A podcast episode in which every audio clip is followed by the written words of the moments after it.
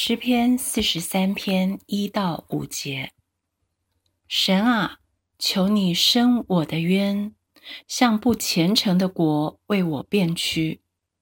求你救我脱离诡诈不义的人，因为你是赐我力量的神。为何丢弃我呢？我为何因仇敌的欺压时常哀痛呢？求你发出你的亮光和真实，好引导我，带我到你的圣山，到你的居所，我就走到神的祭坛，到我最喜乐的神那里。神啊，我的神，我要弹琴称赞你。我的心呐，你为何忧闷？为何在我里面烦躁？应当仰望神，因我还要称赞他。他是我脸上的光荣，是我的神。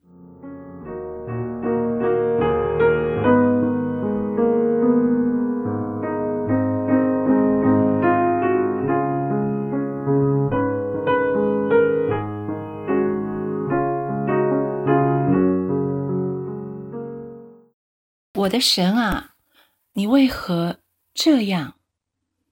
我的心呐，你为何那样？真有意思。有谁祷告敢跟神抱怨？有谁祷告是向自己的心喊话，跟自己的内心对话呢？这篇诗篇延续了前面诗篇四十二篇的祷告。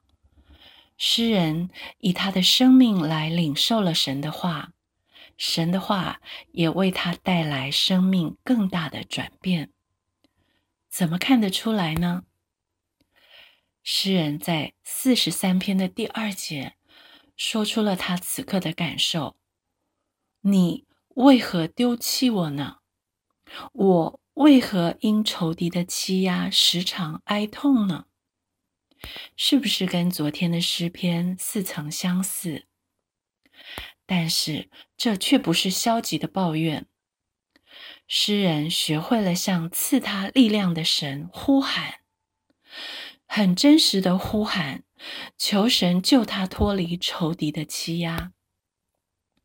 他也学会了来到发出亮光和真实的神面前寻求。刻意寻求他，在最黑暗的深夜引导他，引导他去哪里呢？不是马上带他摆脱这些不虔诚的果，也不是立刻救他脱离这些诡诈的仇敌。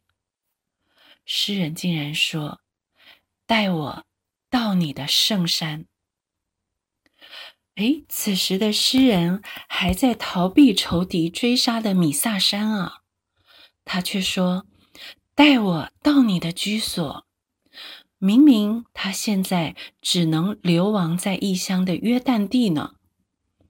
但是第四节出现了哀歌中不得了的转折，我就走到神的祭坛，到我最喜乐的神那里。环境没有改变，他仍然在米萨山，仍然是约旦地，但是人的心转了。哪里是神的祭坛？我最喜乐的神在哪里？祭坛就在那里。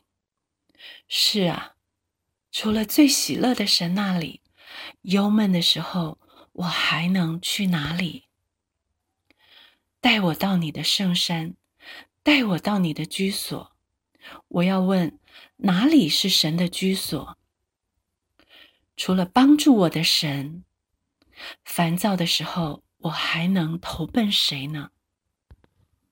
于是，巨变就发生在我转念的那一瞬间。心啊，我忧闷的心，你为何还在忧闷？你不该忧闷啊！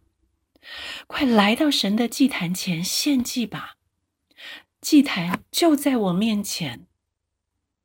这转念带来的结果是：神啊，我的神，我要弹琴称赞你。心啊，我烦躁的心，你为何还在烦躁？你其实不该烦躁的，就来到神的居所，仰望神吧。无处不是神的居所只要我仰望他。而这仰望迎来的结局是神啊你是我脸上的光荣我还要称赞你。